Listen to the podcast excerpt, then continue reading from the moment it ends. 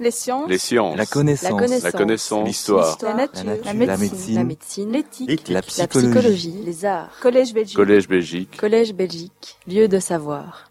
Mesdames, Messieurs et, et chers amis, je vous remercie beaucoup pour votre euh, présence et, et pour ce moment que nous allons ensemble euh, consacrer à une question. Une question qui euh, risque bien très vite de dépasser le champ de l'archéologie et peut-être même de dépasser le champ de la science euh, pour euh, finalement, je vous dévoile d'une certaine manière déjà un peu les, conclusions, mais comme ça on sait vers où on va, euh, pour finalement se poser une question peut-être plus générale sur la place de la pensée occidentale, du mode de, raisonnement rationnel euh, et de la crise qu'il est en train euh, de, subir. Cette question, euh, l'archéologie est-elle une science colonialiste? Alors, bon, je n'ai pas trouvé de meilleur mot que colonialiste. Bon, c'est un mot qui existe, donc c'est une science qui accompagne et qui soutient la colonisation. C'est évidemment plus facile en anglais, colonizing. Euh, is it colonizing science? Et ça, c'est très clair pour les Anglais. Évidemment, le terme en anglais est beaucoup plus clair. J'ai adopté euh, celui-là. Science coloniale, ça n'allait pas. Colonialiste me semble plus précis. Et d'emblée, je voudrais rappeler euh, ce que je lisais récemment dans un livre qui vient de paraître, qui est assez, assez intéressant en fait. C'est un livre sur la, la place de, de la culture grecque dans l'histoire japonaise. Et, c'est tout à fait surprenant. Moi, je n'imaginais pas que le Japon s'était préoccupé.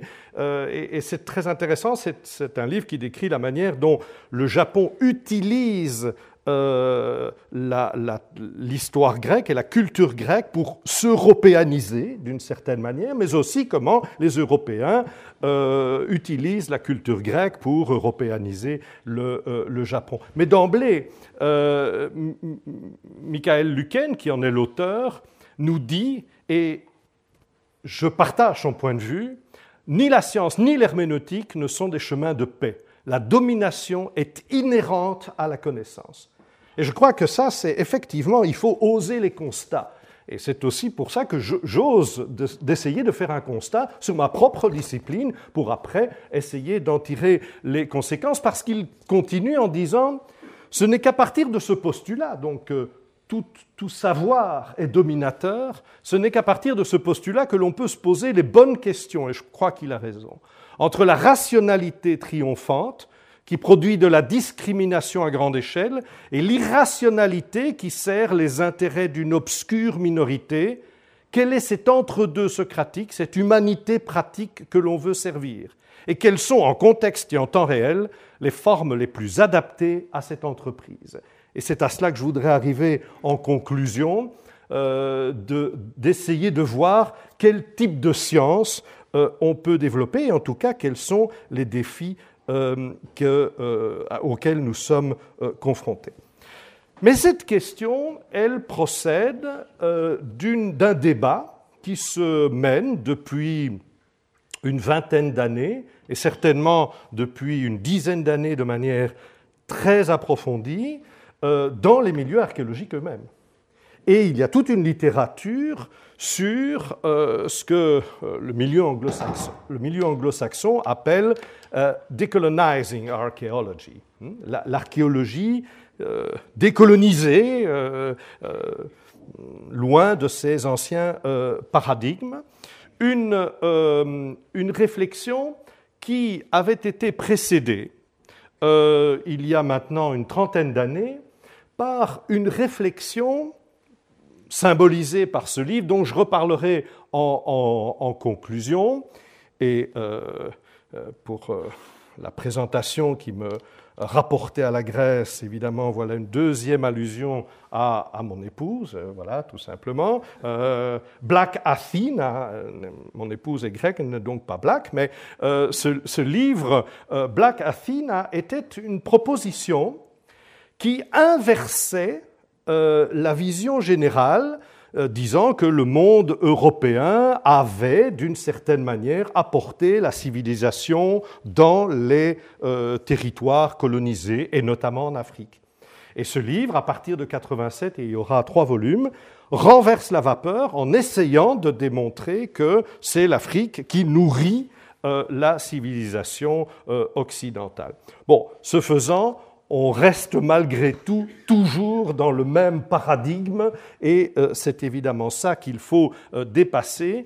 Et c'est ce qu'essaye de faire euh, notamment l'archéologie américaine dans toutes les latitudes de, l'Amérique, tant au nord qu'au sud, notamment sur l'archéologie précolombienne, est très sujette à ces discussions euh, comment on peut euh, aborder l'archéologie de, territoires qui ont été euh, des territoires colonisés, et cela de manière plus objective. J'y reviendrai évidemment en, conclusion. Tant et si bien que je suis allé sur le, juste sur le programme de Stanford University, où vous avez, bon, ceci est pour l'année académique précédente, au au printemps, et où vous avez un cours sur les post-colonial and indigenous uh, archaeology. So, uh, vous avez donc, uh, c'est tellement un, sujet de discussion qu'il y a maintenant un cours sur les archéologies post-coloniales euh, et indigènes. Euh, je, traduis juste euh, le cours qui est là. Mais une raison supplémentaire de s'intéresser à euh, la question l'archéologie est-elle une science colonialiste? C'est que je considère en tout cas, et un certain nombre euh, d'archéologues, que euh, les destructions de patrimoine, comme ici la destruction de Palmyre en 2015, sont en partie liées à cette réaction de certaines populations contre un patrimoine qu'ils ne vivent pas comme, étant le leur, mais comme étant d'une certaine manière un patrimoine imposé, une lecture imposée à ces populations, en l'occurrence syriennes, irakiennes, du Proche-Orient, et que donc il y a urgence à, étudier cette question, à se poser cette question et à voir ce que l'on peut faire, parce que d'une certaine manière, cette présentation de l'archéologie comme étant une, euh, une science colonialiste entraîne la destruction euh, du patrimoine lui-même, ce qui est quand même un comble.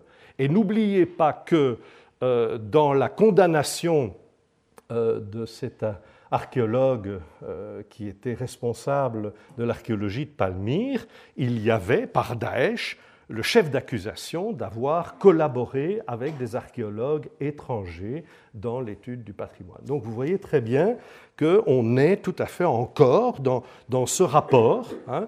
Euh, cette destruction du temple de Baal, en l'occurrence, n'est pas uniquement la destruction d'un patrimoine syrien, c'est plutôt la destruction d'un patrimoine international. D'ailleurs, je vous rappelle, et ce n'est pas un hasard et on en reparlera rapidement, que Palmyre était sur la liste du patrimoine mondial de l'humanité. Donc cette question me semble être une question qui euh, a une euh, évidente euh,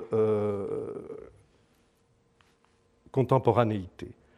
Donc après cette brève introduction, je vais tout d'abord suivre en fait le mouvement de la colonisation. Et donc je vais d'abord essayer de voir avec vous euh, en quoi l'archéologie est profondément motivée par les États-nations. Euh, la colonisation, c'est une conséquence historique des États-nations. Donc, on ne peut pas comprendre le mécanisme euh, de la colonisation si on ne comprend pas les États-nations, et on ne peut pas comprendre le rôle des archéologies dans euh, la colonisation si on ne comprend pas que les, archéologies sont fondamentalement liées aux États-nations. Tout, simplement parce que l'archéologie euh, met en évidence du patrimoine qui est lié à un sol, à une terre, à un territoire, et que donc, nécessairement, c'est l'adéquation entre un territoire, un terroir et une histoire. donc ils sont au cœur euh, des États-nations, voire du nationalisme, on le verra. Ensuite, et à dessein, entre euh, les, deux grands moments de l'exposé, euh, il faudra voir ce moment de l'universalisme, parce que nous le reprendrons en conclusion. Enfin, j'essaierai de, vous montrer que, et je réponds déjà en partie à la question posée, que oui, l'archéologie est une science colonialiste. Nous le verrons dans quelle mesure. Et j'essaierai de, prolonger la réflexion au-delà de la période coloniale pour l'actualiser. Et enfin, nous aurons euh, une conclusion. Je voudrais euh, situer le débat entre la décolonisation et le repli culturel, ce qui m'apparaît être l'enjeu essentiel finalement de euh, la question. Donc tout d'abord, la motivation nationale voire la tentation euh, nationaliste. Alors, euh, peut-être contrairement à ce que euh, certains pourraient croire, l'archéologie en tant que pratique naît en Scandinavie. En tout cas, ce que l'on peut montrer. Et elle naît en Scandinavie parce que, et, vers le 15e, 16e siècle, parce qu'en Scandinavie, on a très très peu de sources écrites sur l'histoire. Et que donc, pour donner une histoire aux États scandinaves naissants, il faut chercher un autre corpus documentaire que celui des textes. Et donc, on va se mettre à fouiller. Et très tôt, euh, dès euh, euh, le dernier tiers du, XVIe siècle, en fait, en 1588, un un gouverneur du Holstein, euh, euh, va euh, fouiller les mégalithes, le tumulus de Langbenriesenhöhe, excusez mon, accent danois très approximatif, hein, qui est un site mégalithique du milieu du quatrième millénaire avant Jésus-Christ, et qui est une manière de sortir de la descendance mythique. Jusque-là, les Scandinaves euh, se rattachaient euh, à la Bible, à la tradition biblique, les Goths descendants de Gog, Gog descendant de Japhet, et ça y est, on y était. Donc pour essayer euh, de donner un peu plus de réalité concrète à cette histoire, on se met à fouiller, et l'archéologue devient le, le véritable pourvoyeur de documents historiques.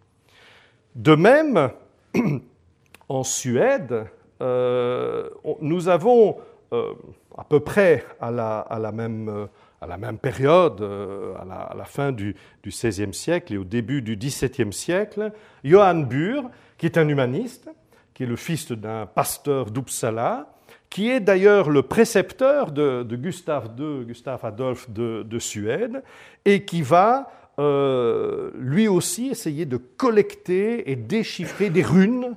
Hein, vous savez, cette, écriture euh, du, du, Grand Nord pour essayer de euh, donner un petit peu de corps à, à l'histoire. Et la même chose, et donc c'est aussi euh, dans, dans, ces, dans, cette époque-là, donc les runes, hein, voilà, elles sont là, et puis on essaye de les, de les déchiffrer. Et c'est aussi euh, en Scandinavie, à Uppsala, en 1662, qu'on va voir s'établir la première chaire d'archéologie. Donc l'archéologie n'est pas, euh, en tant que pratique, euh, une, production des pays du Sud, des pays de euh, l'archéologie gréco-romaine, comme on pourrait le croire. Non, non, c'est une tradition nordique et c'est Olof Verilius, qui en est le premier, le premier titulaire. C'est un grand ami d'Olof Rudbeck, qui était un, spécialiste de botanique et un médecin aussi, et qu'on considère comme l'inventeur de la stratigraphie. Hein. donc c'est vraiment à ce moment-là que les bases de l'archéologie naissent. Et ce n'est pas un hasard si euh, les recherches euh, du Collège d'archéologie de Uppsala sont directement financées par le Trésor royal. Donc c'est le roi qui finance directement les recherches d'archéologie, ce qui vous montre bien que cette archéologie est au service de la création d'un État-nation, en l'occurrence euh, celui de la Suède, mais en fait, dans une, dans une opposition. C'est une époque où la Suède et le Danemark sont en conflit pratiquement permanent. Et au Danemark aussi, c'est le rôle de Ole Worm, Ole Worm qui est nommé professeur de latin au tout début du XVIIe siècle, en 1613, à l'université de Copenhague. Alors il va enseigner, comme à l'époque, non seulement le latin, mais le grec, et puis la physique, et puis la médecine. On s'amuse de voir un peu ces polytechniciens de l'époque. Hein. Euh, et, donc, euh, voilà, euh, Ole Worm va euh, très clairement travailler à la constitution d'une archéologie danoise et notamment collecter un maximum, lui aussi, de, de, runes. Et ce qui est assez intéressant, c'est que c'est l'époque où, 1622, où Christian IV va promulguer un édit qui institue un service archéologique. 1622. 1630, euh, Gustave Adolphe euh, euh, de, Suède va faire la même chose parce qu'ils sont en compétition. Donc 1622, 1630. Je vous indique qu'en France, la France quand même, hein, il faudra attendre 1834 et Guizot pour qu'il y ait un service archéologique français. C'est vous dire l'avance qu'a euh, ou qu'ont les pays scandinaves dans la protection de leur patrimoine et donc l'importance qu'ils donnent à leur patrimoine archéologique dans la construction de leurs États.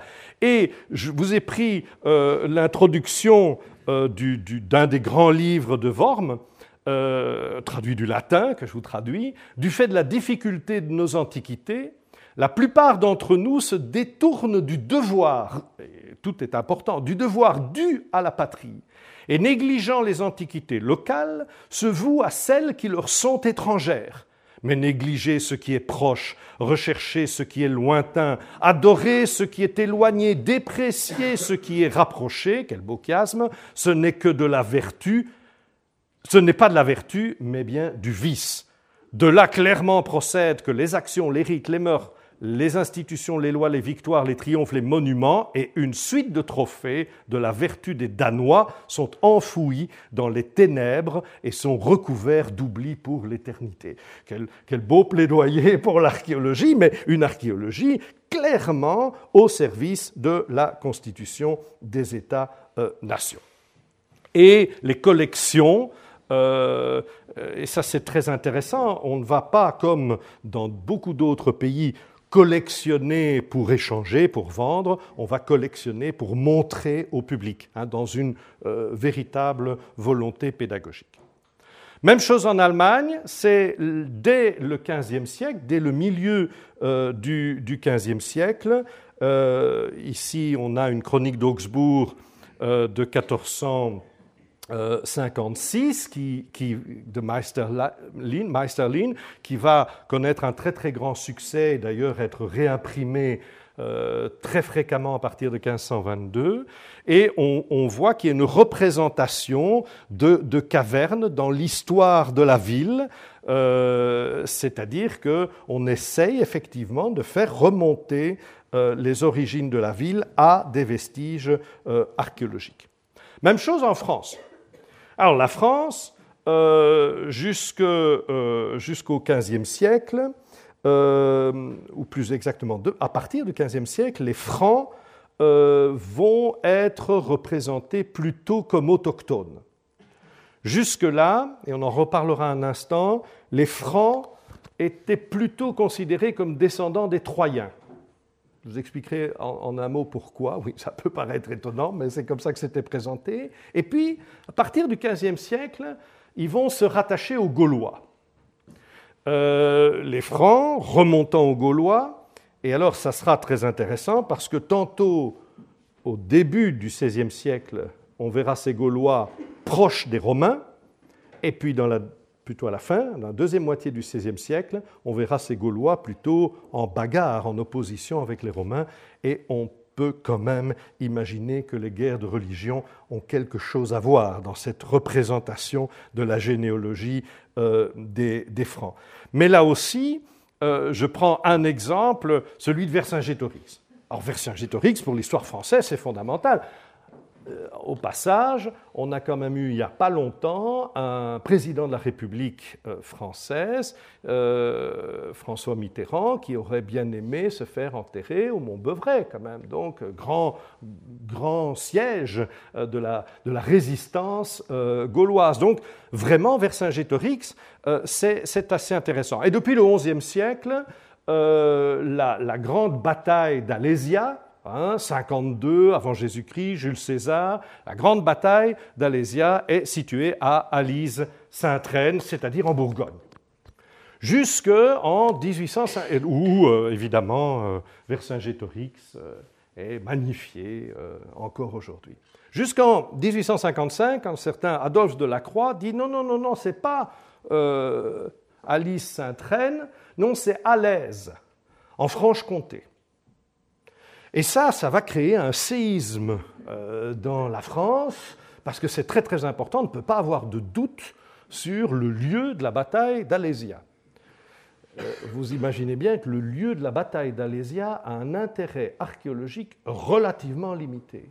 Mais tout le monde va se consacrer là-dessus et euh, Napoléon III, qui était un fan de Jules César, tant et si bien et si vous voulez rire, je vous conseille la lecture de l'histoire de Jules César euh, par Napoléon III, euh, va décider d'investir et euh, de financer les fouilles parce que l'État français repose sur l'affiliation avec les Gaulois et donc l'action de Vercingétorix et, et la manière dont il a géré son rapport à Rome. Parce que ça, quand même, il faut être français pour fonder une identité sur une défaite. Et on sent bien, que Napoléon III est un petit peu gêné par ça. Alors, regardez ce qu'il écrit. C'est magnifique. C'est digne d'un collège jésuite. Hmm? La défaite de César eut arrêté pour longtemps la marche de la domination romaine les Gaulois, ivres de leur succès, auraient appelé à leur aide tous ces peuples qui cherchaient le soleil pour se créer une patrie. Entendez le Nord, hein. donc entendez les Germains, entendez les Allemands. Hein. Et tous ensemble se seraient précipités sur l'Italie. Ce foyer des Lumières, destiné à éclairer les peuples, aurait alors été détruit. Aussi, tout en honorant la mémoire de Vercingétorix, il ne nous est pas permis de déplorer sa défaite.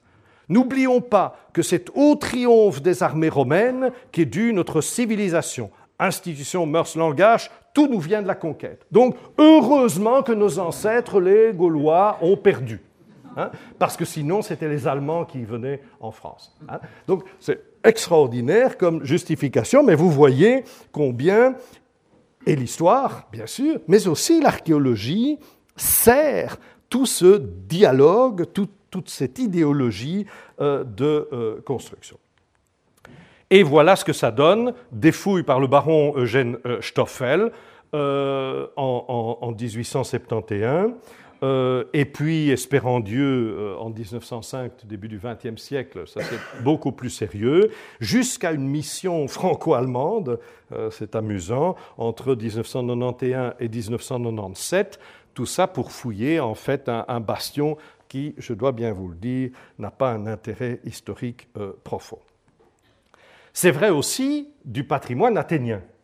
Nous voici à Athènes, et Athènes va, va construire son plan directeur, son, plan d'urbanisme au début du XIXe euh, siècle sur la base de l'acropole. Hein. vous avez une espèce de triangle, hein, euh, dont ici l'acropole, en face la, la place euh, Omonia, Syndagma, etc.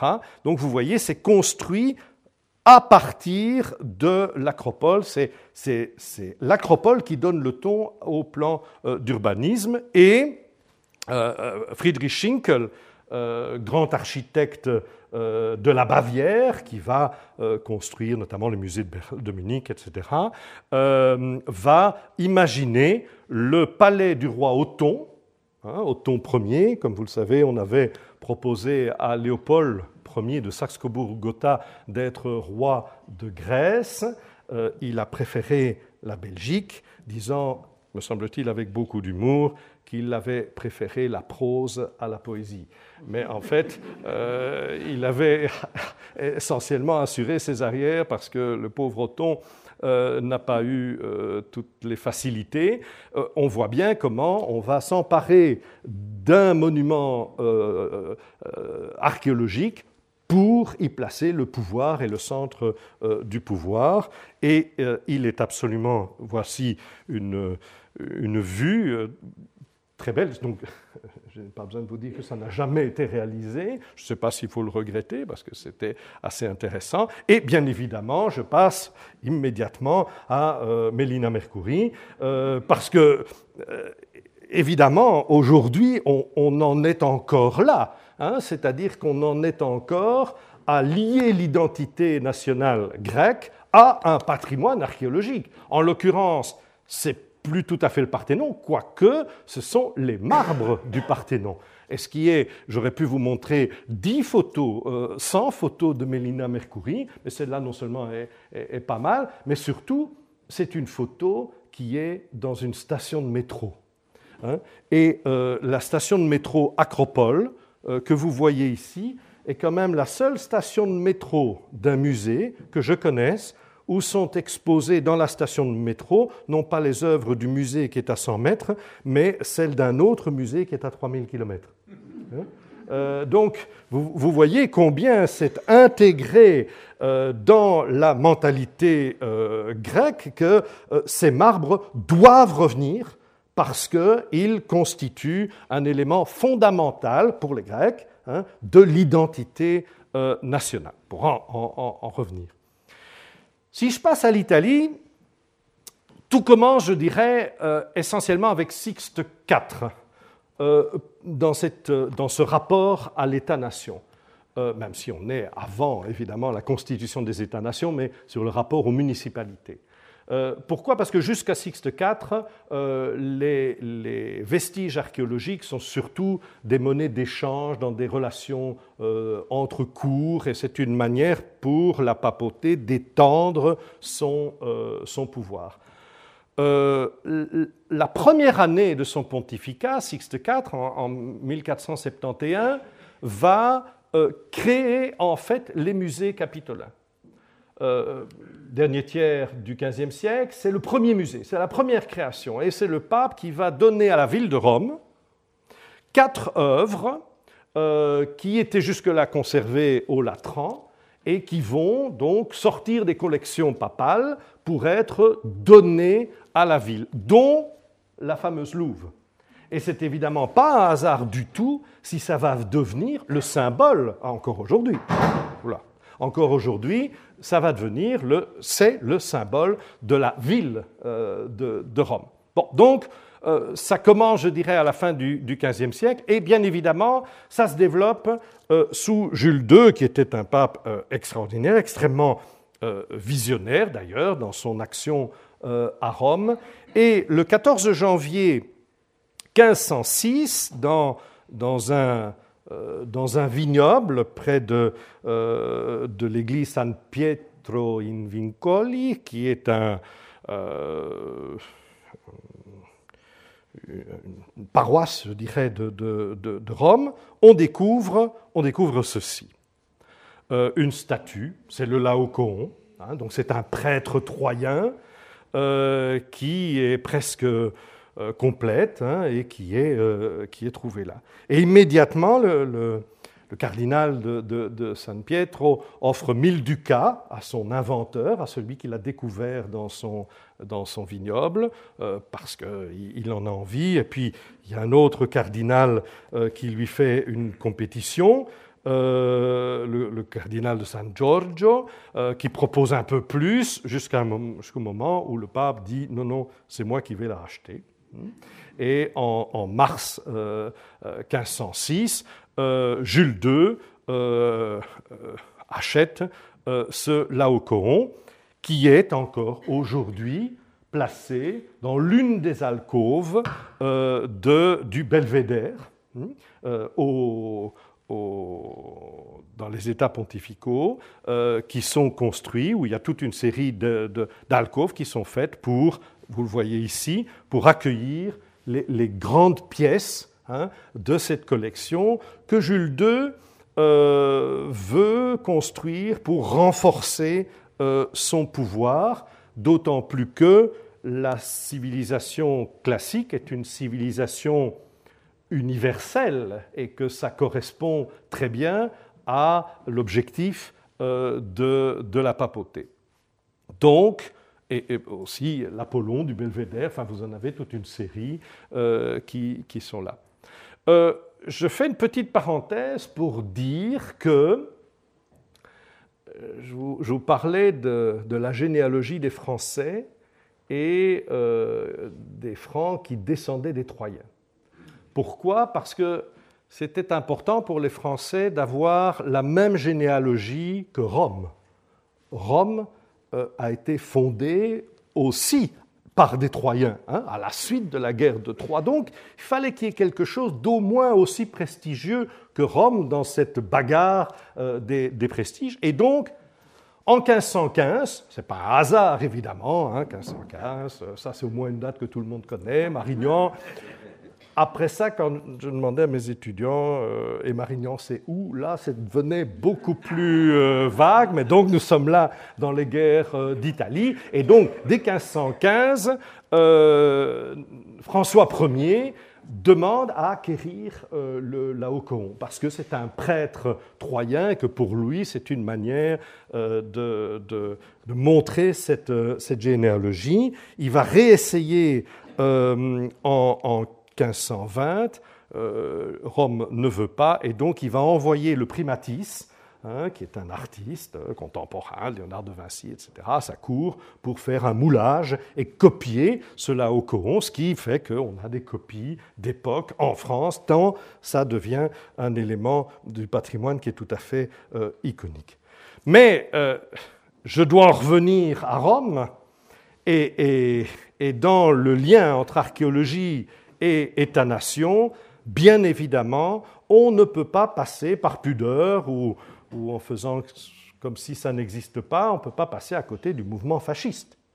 Et euh, Mussolini a été l'un de ceux qui ont réactivé la romanité euh, pour asseoir son pouvoir. Hein, et pour asseoir le fascisme italien, notamment avec cette euh, Via dell'Impero, euh, qui est en fait, qui, euh, relie la, machine à écrire, hein, donc, le, monument Victor Emmanuel II, à, au Colisée, hein, à un moment où on a euh, repris euh, les fouilles des, forats impériaux, hein, avec euh, en grande pompe, je dirais, et aussi toute une série de monuments, comme ici l'Arapakis, qui sont des monuments augustéens pour le, pour le qui vont d'ailleurs déterminer tout l'urbanisme euh, de, Rome de cette époque-là. Je veux dire que Rome euh, se, romanise euh, d'un point de vue antique. ceci est, contemporain de, Mussolini, mais c'est de l'architecture, si vous voulez, antique au, goût des, années 20 et 30, et tout ça se fait ici autour du mausolée d'Auguste et de la Rapakis. donc il y a une véritable utilisation de l'archéologie. Autre exemple, euh, par exemple, euh, octobre 1971, les, euh, les fêtes organisées par le Shah d'Iran à Persépolis pour fêter le 2500e anniversaire de la fondation du, du, royaume de Perse par Darius Ier. trois jours une débauche de figurants, plusieurs milliers de figurants. Yanis Tsedakis qui écrit la musique, Maxims qui, qui, fait les, petits fours, une haute technologie, enfin c'est une volonté d'utiliser euh, l'archéologie et, ses fouilles de Persépolis pour asseoir le pouvoir du chat. Hein, et, on invite, euh, et on invite tout le, parterre des grands de ce monde. C'est important pour l'Iran euh, parce que c'est une manière de, de, poser une archéologie nationale pour se construire euh, je dirais, en opposition à l'Occident, qui a choisi précisément euh, les Grecs et les Romains, alors que eux sont antérieurs et ont, même été en opposition avec les Grecs euh, à, un moment, notamment durant les guerres médiques du début du, du 5e siècle avant Jésus-Christ. Donc c'est n'est pas n'importe quel choix, c'est extrêmement important de le souligner. Et puis évidemment, l'Allemagne. Euh, l'Allemagne, et je, progresse dans, dans, le raisonnement, euh, euh, le, régime nazi a considérablement utilisé l'archéologie. Je crois que c'est un des régimes qui a le plus utilisé l'archéologie à des fins idéologiques. bien évidemment, à l'occasion des Jeux de Berlin.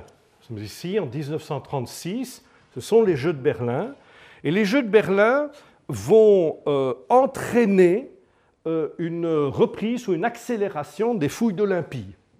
Hein, puisque Jeux olympiques, donc on va fouiller à Olympie, et euh, c'est d'ailleurs euh, le pouvoir nazi qui, confie les fouilles, euh, l'Institut archéologique allemand qui est tout à fait un organe du pouvoir fasciste.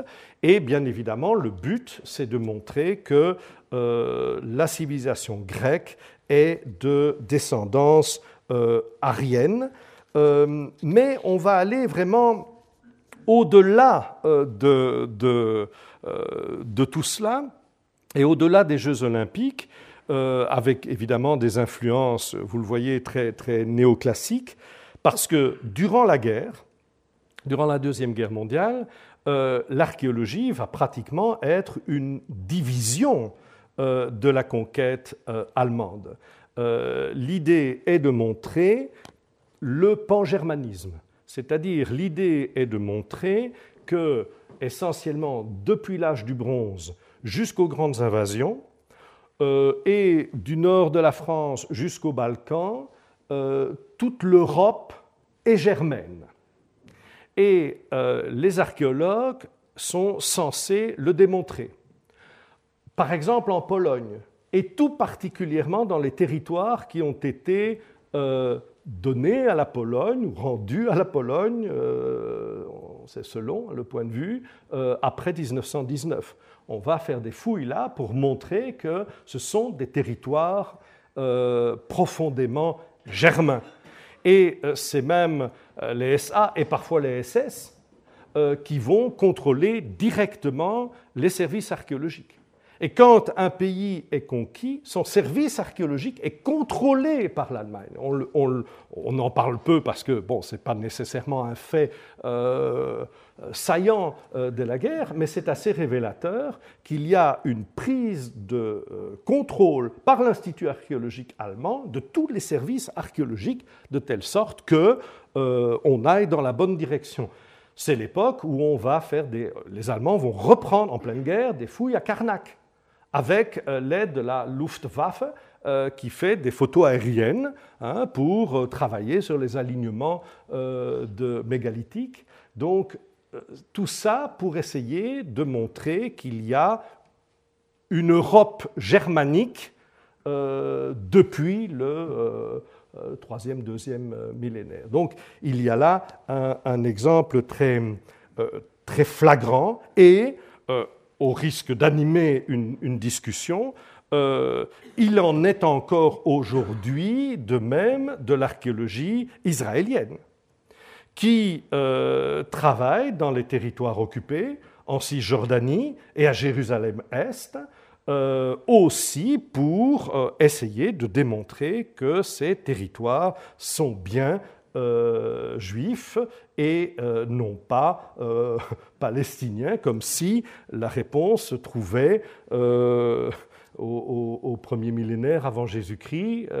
bon, et c'est à tel point qu'il existe une ONG israélienne elle-même qui a été créée pour lutter contre cette extrapolation de l'histoire et des fouilles euh, archéologiques. Mais euh, la, découverte, par exemple, euh, du tombeau d'Hérode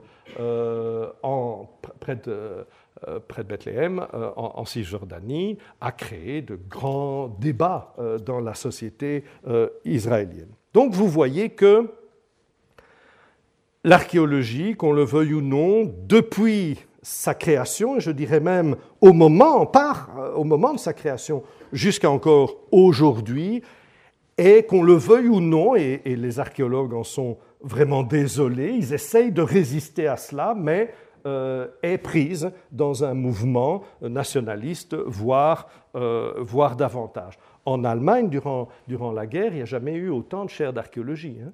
Il n'y a jamais eu autant de thèses soutenues en, archéologie. Donc il faut quand même bien voir que là, il y a eu quand même, euh, je dirais, l'adhésion de toute une catégorie scientifique.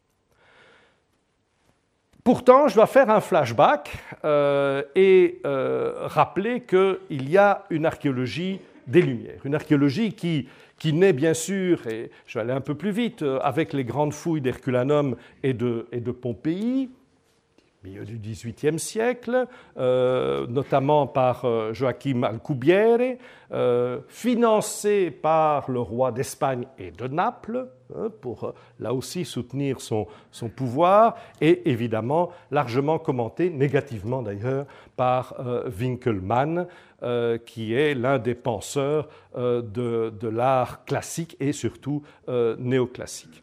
Mais c'est à la Révolution française que les choses se jouent? Comme vous le savez, les révolutionnaires de la Révolution française ont beaucoup détruit le patrimoine de la France, hein, le patrimoine des églises, le patrimoine de la monarchie, et il s'opère en France au même moment, et notamment grâce à euh, l'abbé Grégoire, hein, qui est un montagnard, hein, l'abbé Grégoire euh, sera interdit euh, d'inhumation par l'Église tant il n'était pas dans, dans, dans, ce courant de pensée. l'abbé Grégoire va s'offusquer d'une certaine manière de cette destruction par les révolutionnaires. Et au moment où on détruit le patrimoine, l'abbé Grégoire, avec d'autres, et notamment Alexandre Lenoir, qui est le fondateur euh, du musée de Cluny, par exemple, euh, va proposer euh, va proposer une défense du patrimoine, va proposer un règlement qui va protéger le patrimoine. C'est l'abbé Grégoire qui invente le terme vandalisme. Hein, parce qu'il il compare les révolutionnaires de 1789 aux Vandales, hein, qui avaient euh, détruit euh, Rome au 5e siècle. Et donc c'est lui qui invente ce terme que nous utilisons encore euh, aujourd'hui de, de, vandalisme. Et donc c'est aussi l'idée, et qui est là pour le coup très novatrice, que le patrimoine appartient à tout le monde et que c'est pour ça qu'il ne faut pas le détruire. Parce que les révolutionnaires disent mais ça c'est patrimoine de l'Église, on n'en a, rien à, a rien à faire, précisément on veut renverser l'Église, donc détruisons son patrimoine. Et des gens éclairés, hein, euh, même s'ils sont montagnards, on dirait de gauche aujourd'hui, on dirait même d'extrême gauche aujourd'hui, à Liège je dirais PTB, euh, donc euh, vraiment une tendance très révolutionnaire, euh, même si on est euh, euh, dans ce courant politique, il y a des gens éclairés qui disent non, non, ce patrimoine, c'est un patrimoine commun, c'est un patrimoine de l'humanité. Ça dépasse l'Église, la monarchie, il faut le conserver. Parce que précisément, on est dans, dans cette modernité, dans ces lumières qui tentent à l'universalisme. Et le patrimoine est intégré à ce moment dans euh, l'universalisme. Et c'est la création du, musée des monuments français, euh, c'est-à-dire qu'on va immédiatement créer des musées, et puis quelques années plus tard, une trentaine d'années, je vous le disais, vers 1834, on créera un service des, antiquités. Et arrive euh, le moment de l'expédition d'Égypte, qui est un moment tout à fait, donc on est en 1798, et la France veut couper la route des Indes aux Anglais. Et donc euh, décide de faire une grande euh, expédition. Ce n'est pas encore Napoléon Ier, c'est encore Bonaparte, c'est-à-dire quelqu'un qui est profondément euh, inspiré par les idées de la Révolution française et par les Lumières. Et pas moins de 167 savants de toutes disciplines vont accompagner les armées de euh, Bonaparte euh, en Égypte hein, euh, pour relever ici les plantes, là les oiseaux, et puis évidemment des archéologues pour relever des, hiéroglyphes, etc. Et donc vous avez là un moment tout à fait fondateur d'une conquête réelle, hein, avec une armée, qui s'accompagne d'une troupe de savants. Hein? Et donc là, vous avez le vrai, euh, la vraie rencontre entre la science et la conquête, et on est là dans un esprit d'universalisme, mais néanmoins au tout début euh, d'une science euh, colonialiste. Et exactement au même moment que cette expédition d'Égypte, il y a non plus un Français, mais un Anglais, euh, qui essaye de convaincre d'ailleurs euh, euh, le pouvoir ottoman à la grande porte qu'il ne faut pas faire confiance à ces Français et au contraire qu'il faut lutter contre eux et que les Anglais sont bien meilleurs, etc. Et Lord Elgin, en allant vers Constantinople, Istanbul, s'arrête à Athènes et va démonter les marbres du Parthénon, hein, dont je parlais euh, tout à l'heure en évoquant euh, Mélina Mercouri, et il va les ramener en, Angleterre. Il va les ramener en Angleterre, d'ailleurs avec toute une série de, péripéties. Les bateaux vont couler, il va falloir ramener les marbres, enfin c'est épouvantable, ça lui coûte très cher d'ailleurs. Et il arrive en Angleterre et personne, et le gouvernement anglais ne veut pas les lui racheter. Alors il va euh, exposer gratuitement ses œuvres en 1807, euh, pas loin de l'endroit où va être construit euh, le British Museum, et il va, il, va, les exposer. Et ça va, ça va avoir un effet extraordinaire, les gens vont adorer ses œuvres. Et il y a une grande discussion qui s'opère et qui est assez fondamentale. C'est que on dit voilà, ce sont des œuvres de Phidias. Et puis beaucoup disent oui, mais non, ce sont des faux, ou plus exactement, ce sont des copies romaines. Euh, et, Lord Elgin dit non, non, non, ce sont, ce sont des vrais, ils viennent du, Parthénon, euh, etc. Et peu à peu va, va s'imposer cette idée que l'art classique n'est pas uniquement l'art romain, qu'il existe un autre art classique grec qui ne transite pas nécessairement par Rome et qui, qui peut être directement accessible. Et ça, pour les Anglais, c'est extraordinaire, parce qu'ils peuvent alors se rattacher à un art classique sans devoir passer par Rome.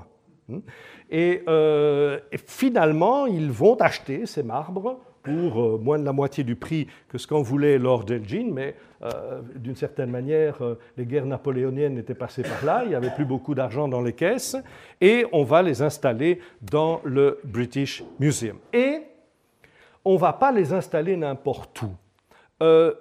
voilà le plan du, British Museum. Et si vous retournez à Londres, avant ou après le Brexit, et si vous retournez au British Museum, vous, verrez que euh, les, marbres Elgin se trouvent ici, c'est-à-dire dans le sein des saints.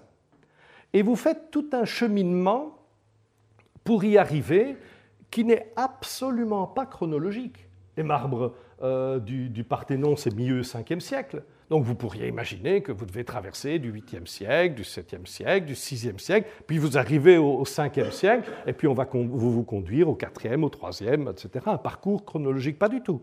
Pas du tout, vous, vous allez traverser du 4e siècle, du 3e siècle, mais vous allez arriver à un moment au euh, marbre du Parthénon. Et vous ne pouvez pas vous en échapper.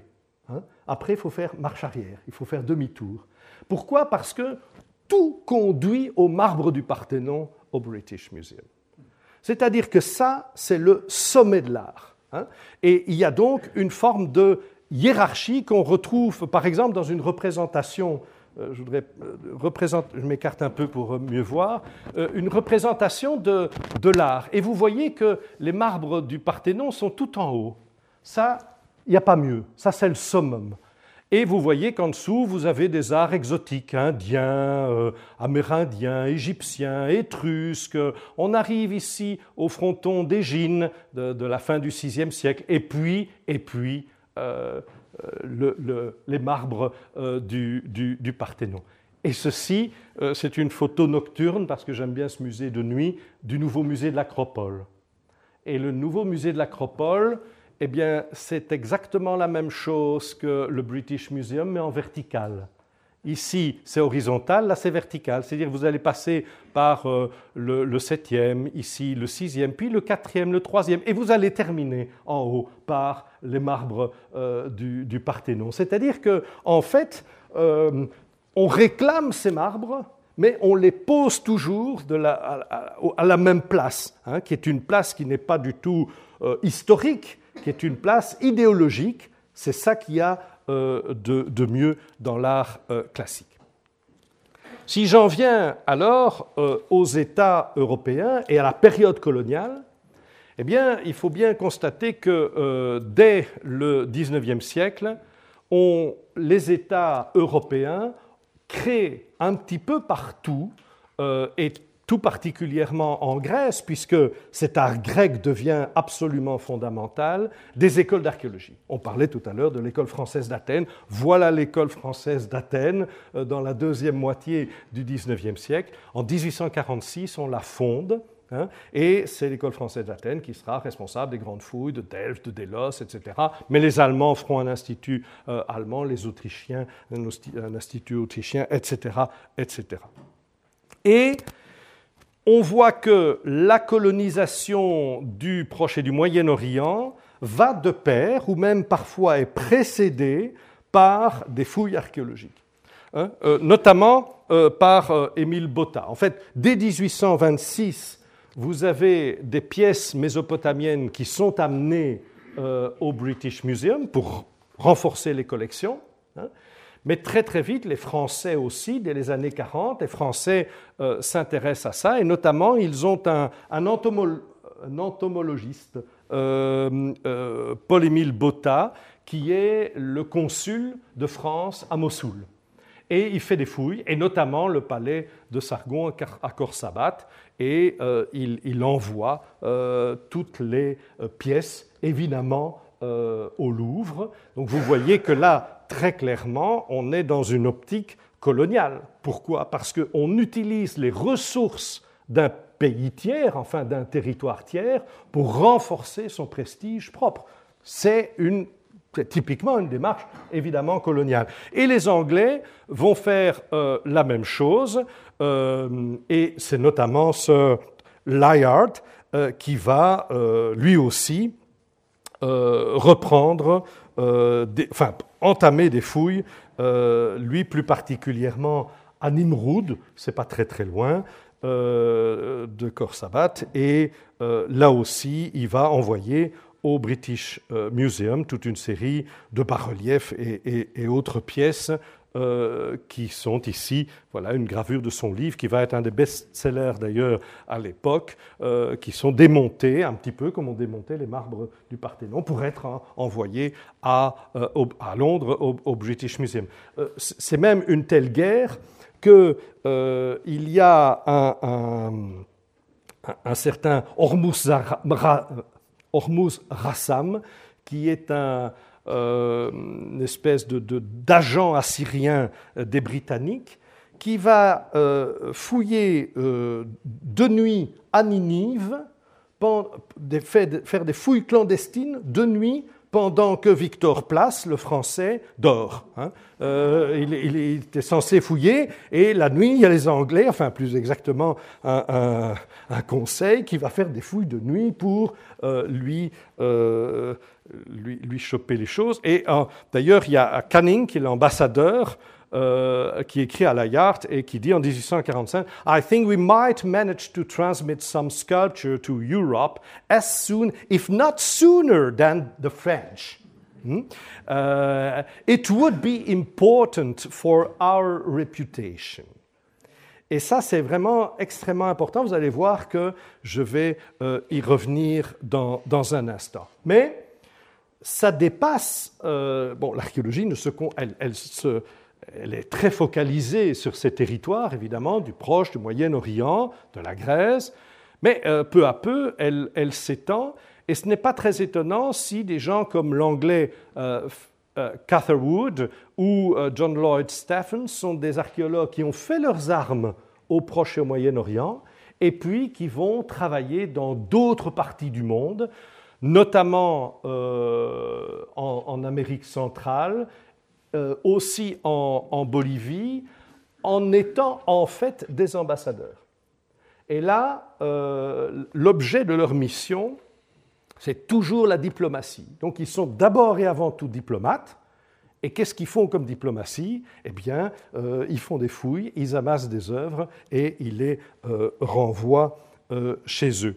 Et c'est le cas aussi de, de, Squire qui va travailler avec Stephens et qui va aussi travailler avec euh, Edwin Hamilton Davis, qui, lui, va travailler sur l'archéologie américaine, et notamment sur euh, ces, tumuli de la vallée du Mississippi, qui sont des tumuli euh, arborés, et dont ces archéologues vont prétendre qu'ils appartiennent à une civilisation pré-indienne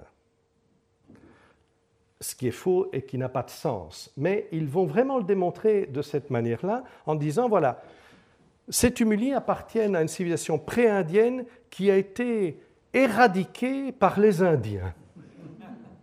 Et là, vous voyez euh, ce que veut faire euh, l'archéologie, c'est en ce sens qu'elle est non seulement euh, elle est colonialiste active, là, hein, puisqu'elle essaye de dire les Indiens se prétendent autochtones, ce n'est pas vrai du tout, il y en avait avant eux, et en plus, eux ont détruit aussi cette civilisation, donc nous aussi, on peut euh, les, détruire. Donc vous voyez combien, dans, ces interprétations et dans l'archéologie, on en arrive évidemment à euh, des choses un peu, un peu euh, compliquées. Et avec des, des relents qui sont quand même très particuliers. Je fais nous sommes ici dans la première décennie euh, du XXe siècle. Euh, la Crète n'est pas encore grecque, elle est sous un protectorat de plusieurs États européens. Et euh, Sir Arthur Evans, qui, travaille au, musée de l'Ashmolean, musée Ashmolean à, Oxford, fait la guerre à Schliemann euh, pour, qui a fouillé Troie pour pouvoir fouiller Knossos. Et c'est euh, Evans qui peut fouiller le palais de Knossos. Il va le fouiller en cinq ans, entre 1900 et 1905. Et je prends un petit exemple euh, de, il y en aurait d'autres, de ce qu'il trouve. Il trouve ceci. C'est une fresque, il y a beaucoup de fresques hein, dans le palais de Knossos. Et vous voyez euh, un personnage euh, vêtu à la minoenne, hein, je dirais, ici, minoen récent, euh, voilà, c'est typique.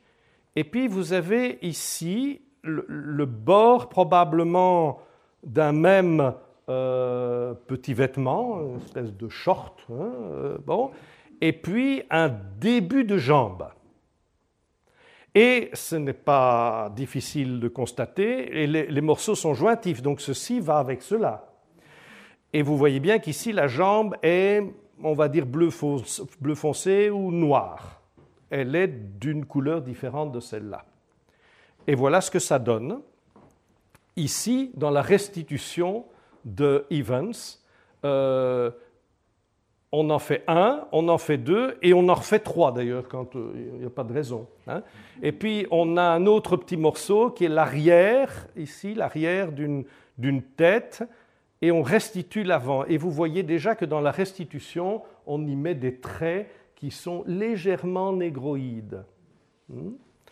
Et euh, voilà ce que Gilles qui est, euh, ils sont deux, le père et le fils, ce sont les restaurateurs suisses euh, qui travaillent avec, euh, avec Evans, font, ils restituent quelque chose comme ça. Et voilà ce que écrit, je, vous le donne en traduction, ce qu'écrit Evans en 1935 dans l'un de ses volumes de publication. Il semble très probable, concluait-il ici, que ces troupes de noirs, dociles et facilement entraînés, furent effectivement employés au cours d'expéditions militaires du côté continental, de la même façon que l'étaient les troupes basanées d'Ibrahim Pacha. Des mercenaires noirs auraient-ils, sous la direction knossienne, envahi la Morée quelques 33 siècles plus tôt? L'enrôlement de troupes noires peut être considéré comme un signe de conquête et d'expansion coloniale du côté africain, et leur emploi sur le sol européen peut être mis en parallèle étroit avec le rôle qu'ont joué les troupes de Turcos et de Sénégalais dans les guerres plus récentes. Vous avez juste 10 cm, même pas 10 cm peut-être noirs, et vous reconstituez une troupe de Sénégalais. Et pourquoi? Parce que, euh, parce que pour Evans, ce qui était fondamental dans la, dans la civilisation minoenne, c'était de trouver la première civilisation européenne. Et accessoirement, de montrer qu'elle était déjà très très proche de la société anglaise. Et donc, euh, quand vous lisez euh, Evans, en fait, vous, vous croyez lire une description de l'Angleterre. Euh, une, euh, la, Crète est. D'abord, elle a un roi, la Crète. En fait, on ne sait pas trop s'il y a un roi en Crète. On a, oui, un roi Minos, mais enfin, c'est quand même. Euh, bon. Mais c'est sûr, c'est un roi, c'est une monarchie. Une civilisation minoenne, c'est une monarchie. Ah, c'est une monarchie maritime. Hein ça, c'est sûr. Hein. et donc, elle est coloniale. Hein bon, et, et, elle est pacifiste. Euh, donc vous voyez, on essaye de montrer qu'il y a dans cette civilisation euh, minoenne, il y a un siècle, hein, à peu près, hein, enfin euh, même pas, 1935, hein, qu'on est là dans, la pré-civilisation anglaise. there is no reason to suppose that Negro mercenaries drilled by the Minoan officers, like the troops before us, c'est là, hein, hein uh, were otherwise, than well disciplined. Hein, donc, euh, et ça vaudrait mieux que euh, les troupes sénégalaises soient tout aussi disciplinées que les troupes euh, minoennes. Donc, vous voyez, alors, ce que c'est, je n'en sais rien, mais euh, plus récemment, des, archéologues ont, défendu qu'une opposition de couleurs était une manière de mettre euh, les, figures en évidence les unes par rapport aux autres. Donc, en fait, nous ne savons pas. Hein, point. Et un moment, il faut dire, notre connaissance, ça reste là. Et puis, dans le politiquement correct, vous voyez ce que ça devient Ça devient gris. Hein. Euh, ça, c'est le Getty Museum. Euh, voilà. 1922, c'est Carter, c'est Howard Carter qui découvre la, la tombe de, de Toutankhamon. Je vais plus vite, mais je m'arrête un petit instant à la même époque sur une figure belge. Parce que, bon, ne pas croire que euh, nous sommes, euh, nous échappons au mécanisme. Franz Cumont. Hein, Franz Cumont, est un savant belge extrêmement euh, réputé, qui était à l'université de Gand, qui à un moment quitte la Belgique pour la France, et l'Académie française l'envoie sur le Frat pour travailler à Dura-Europos. Et en 1922 et 1923, il traverse à cheval toute la Syrie. Bon, il, travaille sur bonne escorte, hein, parce que 1922-23 sur l'Euphrate, c'est quand même pas terriblement sûr. Donc l'armée française est juste derrière, mais il, fouille. Bon. Et puis il traverse à, cheval la Syrie et il passe ici, au nord de Hama, au sud de Halep, euh, par un site. Euh, Apamé, euh, Apamé, de Syrie, Apamé sur le Ronde, que je connais bien parce que c'est un site archéologique que j'ai euh, dirigé jusqu'aux récents événements syriens. Et il dit à la Belgique, il faut que vous fouilliez à Apamé. Vous n'avez pas de, grands sites. Tout le monde a des grands sites. Regardez, au même moment, les Anglais euh, dans la vallée du Nil. Euh, on avait repris aussi des fouilles à Our euh, en Mésopotamie, etc. Il faut que vous fouilliez. Les Belges sont évidemment d'accord. Les Français obtiennent pour les Belges un permis. Mais il faut trouver l'argent. Et puis, miracle, on crée le FNRS fantastique. Euh, et euh, il faut, on finance dès lors des grandes expéditions scientifiques. Et on va financer deux types de grandes expéditions euh, scientifiques l'Antarctique hmm, et, et, l'archéologie. Je pourrais, si j'étais géologue, poser la question la géologie est-elle une science colonialiste? Et nous pourrions d'ailleurs avoir des euh, raisonnements similaires, hein, euh, notamment en Afrique centrale. Mais bon, je suis archéologue, donc je me contente de ma question. Et en, en 1928, et puis un petit peu plus tard, on met au point. Et voilà ce que dit Jean Willems. Jean Willems qui va présider ce FNRS à sa naissance. Et Jean Willems, alors lui, ou, ou enfin, on lui fait dire, mais enfin bon, bref, euh, écrit ceci.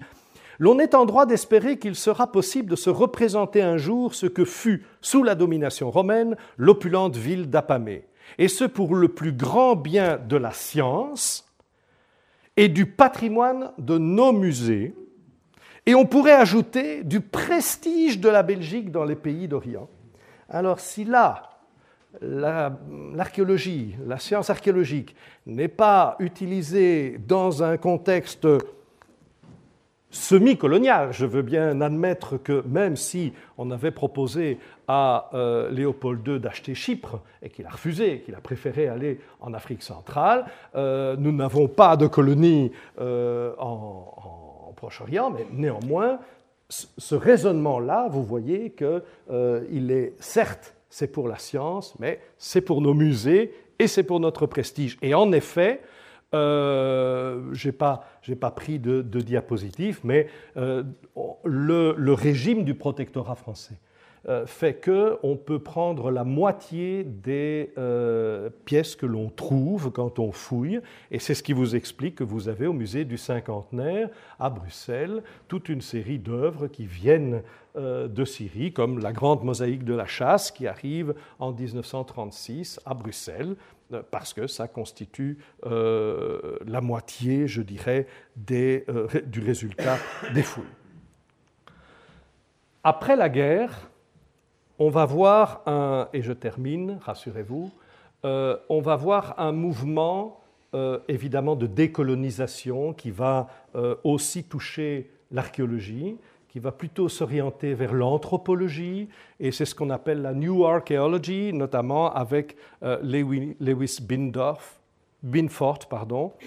Et vous avez en 1970 la fameuse convention de l'UNESCO qui défend le patrimoine de tous les pays en disant euh, on ne peut plus rien exporter du patrimoine d'un pays. En gros, euh, vous avez là la concrétisation des idées de la Révolution française. Parce qu'en plus, la Convention de l'UNESCO dit c'est l'ensemble de l'humanité qui est responsable de ces patrimoines. Non pas que ces patrimoines appartiennent à l'ensemble de l'humanité, mais l'ensemble de l'humanité est responsable de leur conservation. Hein. Donc, parallèlement à une évolution des méthodes et de la théorie de, l'archéologie, vous avez euh, l'UNESCO qui passe euh, cette euh, convention.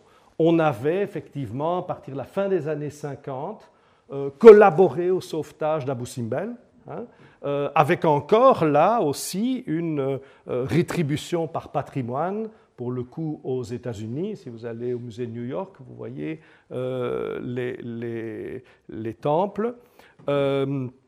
mais je voudrais insister sur le fait que l'archéologie sert encore aujourd'hui de, soft power pour le pouvoir. Et on sait combien François Hollande a pris position par rapport au patrimoine, considérant d'ailleurs que la France pouvait accueillir tous les patrimoines en danger, ce qui est très compliqué euh, parce que vous savez, euh, on a aussi accueilli le patrimoine euh, durant la guerre d'Espagne, hein, le patrimoine catalan, si vous voulez, et puis après, il a fallu le rendre. Alors à qui hein On l'a rendu à Franco, hein, ce qui est quand même une manière de. Enfin, ce n'était pas tout à fait l'esprit euh, du, sauvetage euh, en 1936.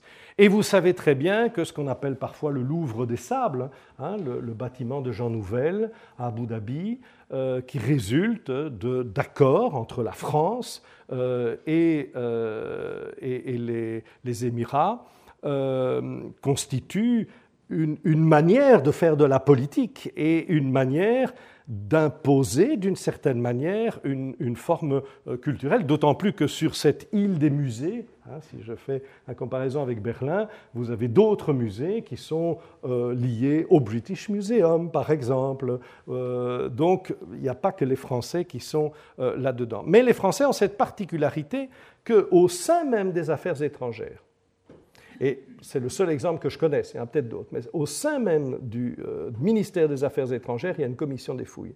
C'est-à-dire que le ministère des Affaires étrangères finance lui-même, encore aujourd'hui, des fouilles qui s'accordent à leur politique d'influence dans le monde. Et je vous ai fait un petit, un petit camembert des derniers résultats euh, connus. Vous voyez, euh, l'Afrique est à 27%, puis il y a le Proche-Orient, il y a un peu l'Amérique, il y a l'Europe, et puis il y a l'Asie, l'Océanie. et en fonction des politiques des affaires étrangères, on finance tel ou tel projet. Et puis, il n'y a pas très très longtemps, hein, il y a encore eu, en 2018, un grand accord entre Macron et l'Arabie saoudite euh, pour des sommes absolument considérables, puisque l'Arabie saoudite, et c'est une révolution copernicienne, euh, essaye maintenant de se préoccuper de son patrimoine après l'avoir complètement détruit. Hein, que ce soit à la Mecque ou à Médine. Hein. Euh, maintenant, elle se rend compte dans, son économie post-pétrole, hein, qu'il faut diversifier, qu'il faut faire rentrer du, tourisme, et donc se tourne vers, euh, vers la France. Euh, et dans les accords qui sont conclus, et que Engie a en partie fait, hein, quel Engie a particulièrement participé, il y a de l'archéologie euh, et notamment pour euh, le site de Haloula, euh, qui est en fait l'antique Egra, et qui est, si vous voulez, parce que c'est beaucoup moins connu qu'un autre site euh, que vous connaissez sans doute, qui est le site de Petra en Jordanie. Euh, nous sommes là dans la civilisation nabatéenne, hein, et Petra est au nord et Egra est au sud, hein, donc tout au sud de, l'Arabie saoudite, et euh, Petra est, en Jordanie. Mais vous voyez, c'est exactement la même chose, ce sont des tombeaux du premier avant, premier après. Euh, qui, sont, euh, qui sont fouillés et pas que ça euh, d'autres. Donc vous voyez qu'il y a une archéologie qui suit, je dirais, avec des tas de thèses à faire dans les universités françaises, etc. etc. Qu'est-ce qu'il faut en conclure? Beaucoup de choses probablement, mais que, bien sûr, quand je vous ai dit tout ça, il est, il est normal qu'il y ait tout un courant qui essaye de décoloniser, qui essaye d'en revenir à une étude des véritables contextes et pas à une projection de son propre contexte sur le passé. Hein. Donc, bien sûr qu'il faut que les archéologues soient sensibles euh, aux, sensibilités des, gens, euh, où va-t-on fouiller, euh, il faut sensibiliser les populations, on ne peut plus arriver euh, euh, archéologue dans un pays étranger en disant voilà, je fouille. J'avais été traumatisé par ma première expérience avec mes ouvriers syriens. Ils m'avaient fait un cours de l'archéologie. Et il m'avait dit, euh, Abou Skandar, parce que mon fils aîné s'appelle Alexandre et que donc on m'appelle comme ça, Abou Skandar, c'est très facile. tout en bas, c'est le grec. Et le grec, c'est très bien. Après, on trouve du romain. Le romain, c'est solide, mais vraiment solide. Ah oui, bon. Ensuite, on a le byzantin.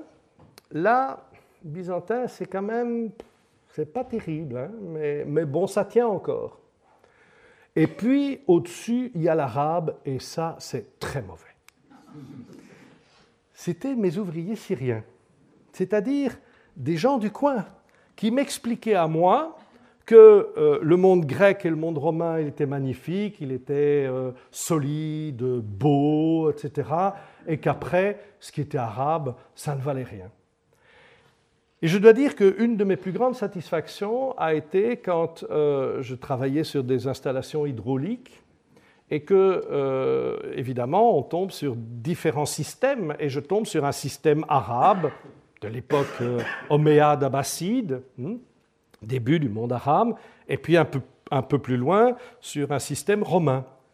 Et puis je travaille avec des ingénieurs pour, euh, pour voir quelle était l'efficience de ces, de ces canalisations, pour voir s'il y avait des freins, si, est-ce que l'eau euh, fonctionnait bien, etc.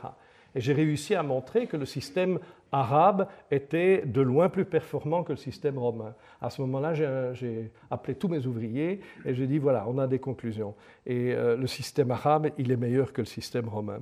Et euh, je pense qu'à ce moment-là, tout à coup, ils, se sont dit qu'il y avait peut-être une raison d'avoir une certaine fierté euh, de, sa civilisation et, de, l'endroit où, où l'on vit. Et je pense qu'une partie de la paix vient, vient de la fierté. Donc je crois qu'il faut prendre conscience qu'il y a eu une série d'abus, hein, conscients ou inconscients. Le problème n'est pas de faire le procès, hein, mais de se rendre compte que euh, la science archéologique, comme tout savoir, euh, a une part de, domination.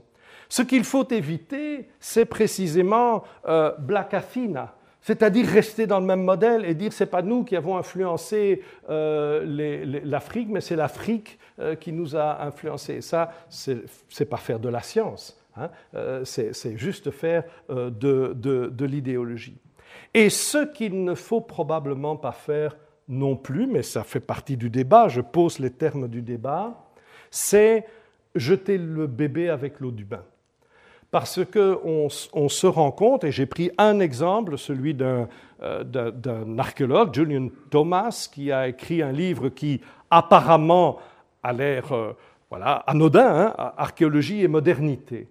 Mais ce livre critique la modernité et euh, va jusqu'à critiquer l'universalisme et la rationalité. Et il n'est pas rare aujourd'hui que ce que l'on appelle les archéologies indigènes vont jusqu'à considérer que seuls des descendants. Et alors je voudrais qu'on m'explique ce qu'est un descendant à un millénaire. Hein. Mais seuls les descendants des sociétés que l'on étudie ont le droit de les étudier, ont le droit de fouiller. Et ça, c'est absolument terrible parce que c'est évidemment du repli culturel et du repli identitaire, et c'est une destruction de la science. Parce qu'à partir du moment où vous considérez qu'il n'y a plus d'universalité, et qu'il n'y a pas de rationalité à avoir euh, et, qu'on peut continuer, ça c'est la destruction de la science, tant et si bien que, en Nouvelle-Zélande, vous avez des musées où, avant de rentrer dans une pièce, on vous dit si vous êtes enceinte, faites attention. Pourquoi? Parce qu'il y a des pièces à l'intérieur qui sont exposées et qui peuvent, euh, enfin, qui sont réputées euh, de porter le mauvais œil ou, avoir. Euh, bon. Ce qui veut dire que nous, nous en, et ça, justifié par la nécessité de respecter hein, les, traditions. Ce que je répète, il faut respecter, mais à mon sens, pas au point de remettre en, cause les grands acquis euh, des Lumières, les grands acquis de la modernité, la rationalité, l'universalisme, et que certes il faut faire le constat, certes il faut en prendre la mesure, mais de là à considérer que la pensée occidentale doit partir comme le bébé avec l'eau du bain, je pense qu'il y a une marche que nous ne devons pas franchir. Je vous remercie pour votre longue attention. Les sciences. La connaissance. La connaissance. L'histoire. La, nature. La médecine. La médecine. L'éthique. La, psychologie. Les arts. Collège Belgique. Collège Belgique. Collège Belgique. Lieu de savoir.